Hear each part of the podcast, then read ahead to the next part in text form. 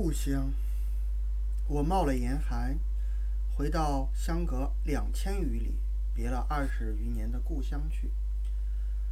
时候既然是深冬，渐近故乡时，天气又阴晦了，冷风吹进船舱中，呜呜的响。从蓬溪向外一望，苍黄的天底下，远近横着几个萧索的荒村，没有一些活气，我的心禁不住悲凉起来了。啊，这不是我二十年来时时记的故乡。我所记得的故乡全不如此。我的故乡好得多了。但要我记起它的美丽，我说出它的家出来，却又没有影像，没有言辞了，仿佛也就如此。于是我自己解释说：故乡本也如此，虽然没有进步，也未必有如我所感的悲凉。这只是我自己心情的改变罢了，因为我这次回乡并本没有什么好心绪。我这次是专为了别他而来的。我们多年聚族的而居的老屋，已经共同卖给别姓了，交屋的期限只在本年，所以必须赶在正月初一以前永别了熟识的老屋。而且远离了熟识的故乡，搬家到我在毛石的异地去。第二清晨清早，我到了我家的门口了。瓦楞上许多枯草的断茎当风抖抖着，正在说明这老屋难免易主的原因。己方的本家大约已经搬走了，所以很寂静。我到了自家的房外，我的母亲早已迎着出来了。接着便飞出了八岁的侄儿红儿，我的母亲很高兴，但也藏着许多凄凉的神情，教我坐下歇息喝茶，且不谈搬家的事儿。红儿也没有见过我，远远的对面站着只是看。但我们终于谈到搬家的事儿。我说外间的寓所已经租定了，又买了几件家具。此外，需将家里所有的木器卖去，再去增添。母亲也说好，而且行李也略已齐集，木器不便搬运的也小半卖去了，只是收不起钱来。你休息一两天，去拜望亲戚本家一回，我们便可以走了。母亲说：“是的。”还有闰土，他每到我家来时，总问起你。很想见你一面，见你一回面。我已经将你到家的大约日期通知他，他也许就要来了。这时候，我的脑里忽然闪出一幅神异的图画来：深蓝的天空中挂着一轮金黄的圆月，下面是海边的沙地，都种着一望无际的碧绿的西瓜。期间有一个十一二岁的少年，像戴银圈，手捏一柄钢叉，像一匹茶尽力的刺去，那茶却将身一扭，反从他的胯下逃走了。这少年便是闰土，我认识他时也不过十多岁，离现在将有三十年了。那时我的父亲还在世，家境也好，我正是一个少爷。那一年，我家是一件大祭祀的值年。这祭祀，说是三十多年才能轮到一回，所以很郑重。正月里供祖像，贡品很多，祭器很讲究，拜的人也很多，祭器也很要防偷去。我家只有一个忙月，我们这里给人做工的分三种：整年给一定人家做工的叫长工，按日给人做工的叫短工。自己也种地，只在过年过节以及收租时，后来给一定的人家做工的叫的称忙月，忙不过来，他便对父亲说，可以叫他的儿子闰土来管机器的。我的父亲允许了，我也很高兴，因为我早听到闰土这名字，而且知道他和我仿佛年纪，闰月生的，五行缺土，所以他的父父亲叫他闰土。他是能装酱、捉小鸟雀的。于是我日日盼望新年，新年到，闰土也就到了。好容易到了年末，有一日，母亲告诉我闰土来了，我便飞跑着去看。他正在厨房里，紫色的圆脸，头戴一顶小毡帽，颈上套着，颈上套一个明晃明晃晃的银项圈。这可见他的父亲十分爱他，怕他死去，所以在神佛面前许下愿心，用圈子将他套住了。他见人很怕羞，只是不怕我。没有旁人的时候，便和我说话。遇事不到半日，我们便熟识了。我们那时候不知道谈些什么，只记得闰土很高兴，说是上城之后见了许多没有见过的东西。第二日，我便我便要他捕鸟，他说这不能，需大雪下了才好。我们沙地上下了雪，我扫出一块空地来。用短棒支起一个大竹匾，撒下鼻骨，看鸟雀来吃时，我远远地将附在棒上的绳子这一拉，那鸟雀就罩在竹匾下了，什么都有：稻鸡、角鸡、伯菇、蓝贝。我遇事又很盼望下雪，闰土对又对我说：“现在太冷，你夏天到我们这里来，我们日里到海边捡贝壳去，红的、绿的都有。”鬼见怕也有，观音手也有。晚上我和爹管西瓜去，你也去？管贼吗？不是，走路的人口渴了，摘摘一个瓜吃。我们这里是不算偷的。要管的是换珠、刺猬、茶。月亮底下，你听，啦啦的响了，茶在咬瓜了，你便捏了胡叉，轻轻的走去。我那时并不知道这所谓的。所谓茶的是怎么一件东西，便是现在也没有知道，只是无端的觉得状如小狗而很凶猛。它不咬人吗？有胡叉呢。走到了，看见茶了，你便刺。这畜生很伶俐，倒向你奔来，反从冠，反反从胯下窜了。它的皮毛是油一般的滑。我素不知道天下有这许多新鲜事儿，海边有如许。五色的贝壳，西瓜有这样危险的经历。我先前单知道它在水果店里出卖罢了。我们沙地里潮汛要来的时候，就有许多跳鱼儿，只是跳，都有青蛙似的两个脚。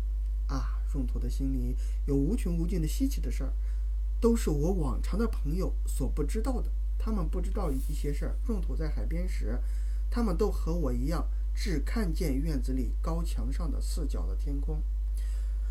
可惜正月过去了，闰土须回家里去，我急得大哭，他也躲在厨房里哭着不肯出门，但终于被他父亲带走了。他后来还托他的父亲带给我一包贝壳和几只很好看的鸟毛，我也曾送他一两次东西，便从此没有再见面。现在我的母亲提起了他，我这儿时的记忆忽而全都闪电似的苏苏醒过来。苏生过来，似乎看到了我的美丽的故乡了。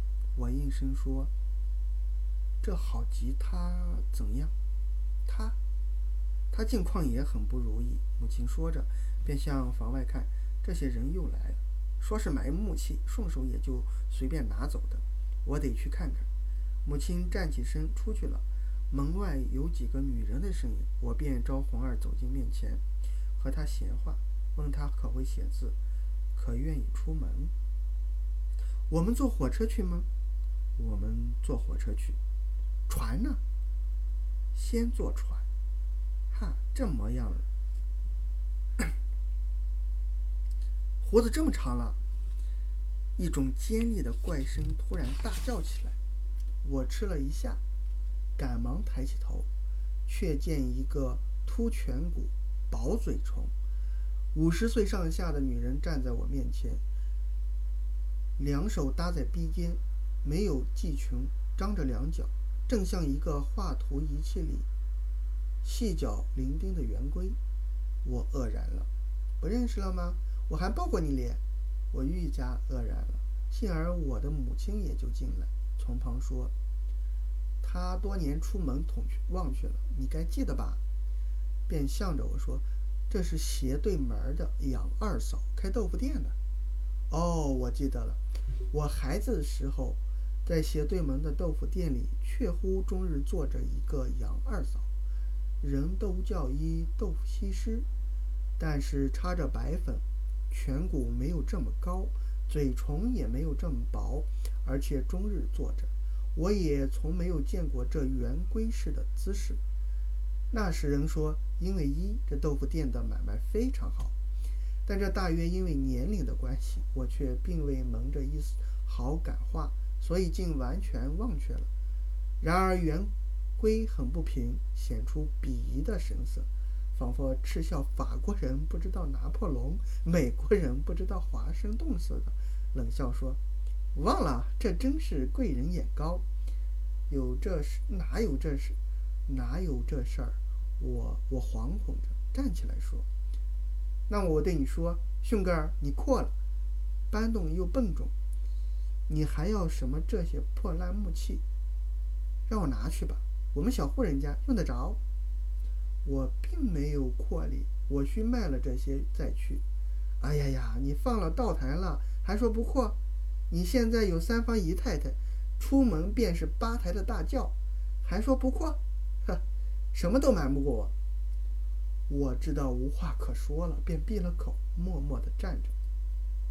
哎呀哎呀，你真是愈有钱便愈是一毫不肯放松，愈是一毫不肯放松便愈有钱。圆规一面愤愤地回转身，一面絮絮地说，慢慢向外走，顺便将我母亲的一副手套塞在裤腰里，出去了。此后又有近处的本家和亲戚来访问我，我一面应酬，偷空便收拾些行李，这样的过了三四天。一日是天气很冷的午后，我吃过午饭，坐着喝茶，觉得外面有人进来了，便回头去看。我看时，不由得非常出惊，慌忙站起身，迎着走去。这来的便是闰土，虽然我一见便知道是闰土，但又不是我这记忆上的闰土了。他身材增加了一倍，先前的紫色的圆脸已经变作灰黄。而且加上很深的皱纹，眼睛也像他父亲一样，周围都肿得通红。这我知道。在海边种地的人，终日吹着海风，大抵是这样的。他头上是一顶破毡帽，身上只一件极薄的棉衣，浑身瑟缩着，手里提着一个纸包和一支长烟管，那手。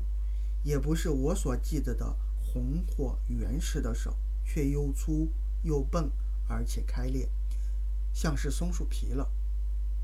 我这时很兴奋，但不知道怎么说才好，只是说：“啊，闰土哥，你来了。”我接着便有许多话想要连珠一般涌出，涌出，脚鸡、跳鱼儿、贝壳、茶，但又总觉得被什么挡着似的。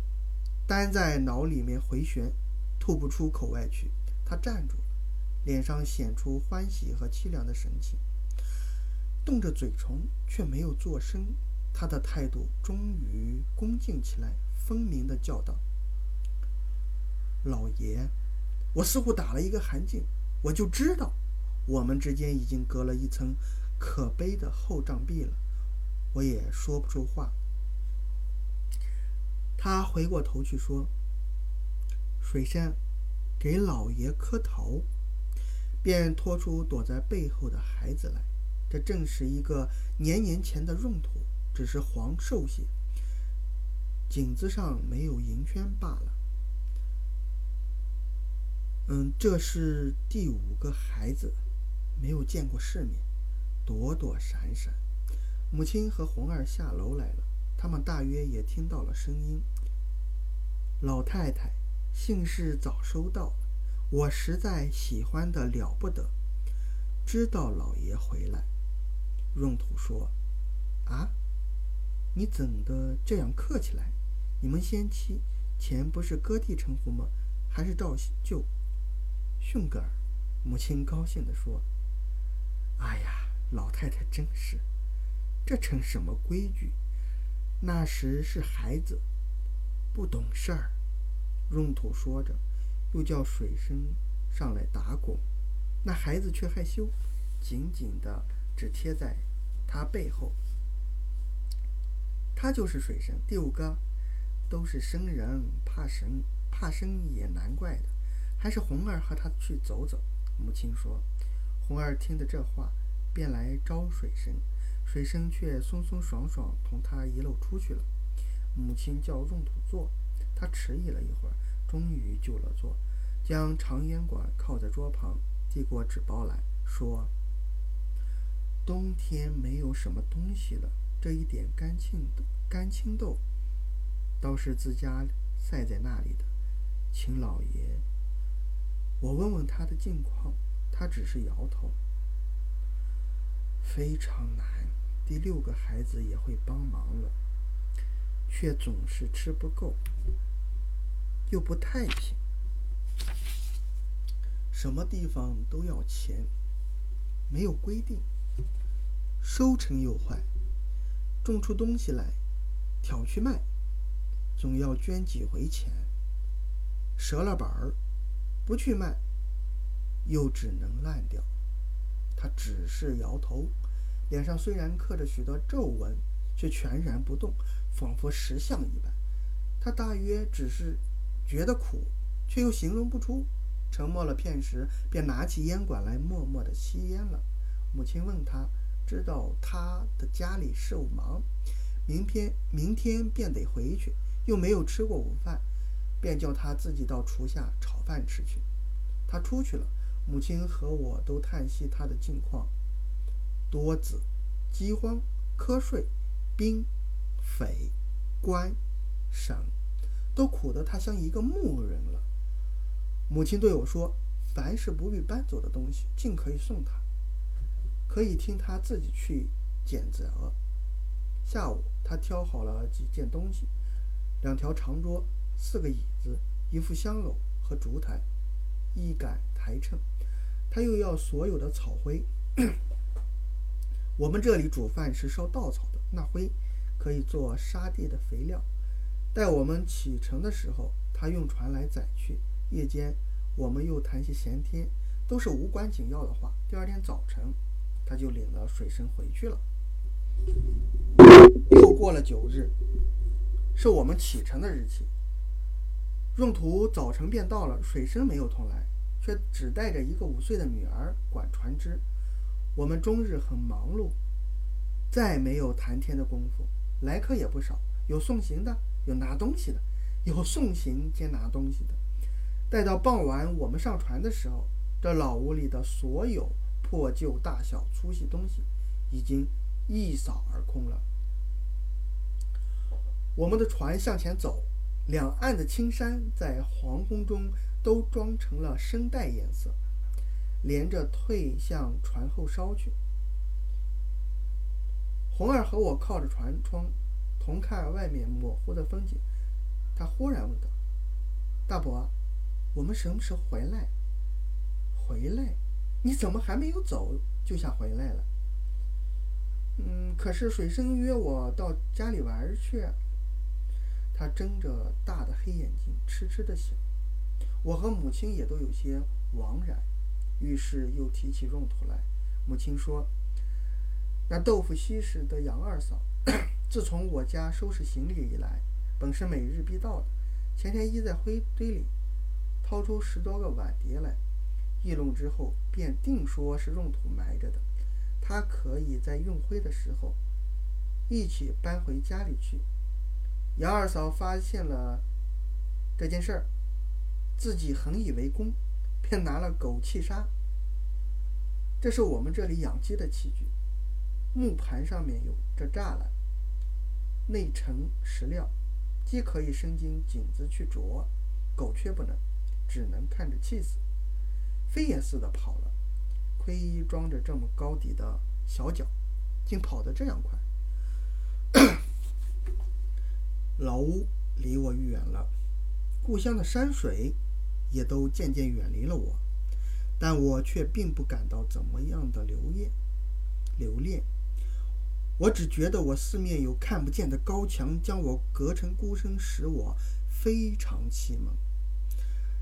那西瓜地上的银项圈的小英雄的影像，我本来十分清楚，现在却忽地模糊了，又使我非常的悲哀。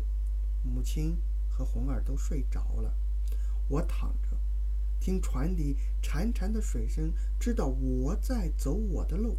我想，我竟与闰土隔绝到这地步了，但我们的后背还是一气。红儿不是正在想念水深吗？我希望他们不再像我，又大家隔膜起来。然而我又不愿意他们要因为要遗弃，都如我的辛苦辗转而生活，也不愿意他们都如闰土的辛苦麻木而生活，也不愿意都如别人的辛苦而滋碎而生活。他们应该有新的生活，为我们所为今生活过的。我想到希望，忽然害怕起来。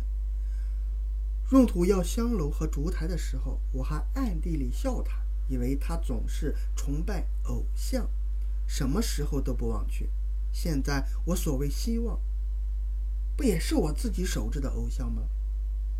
只是他的愿愿望切近，我的愿望茫远罢了。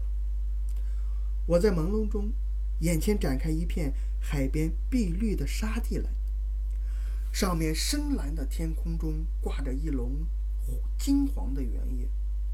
我想，希望本无所谓有，无所谓无的。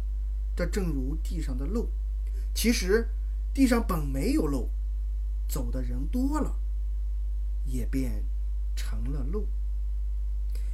一九二一年一月。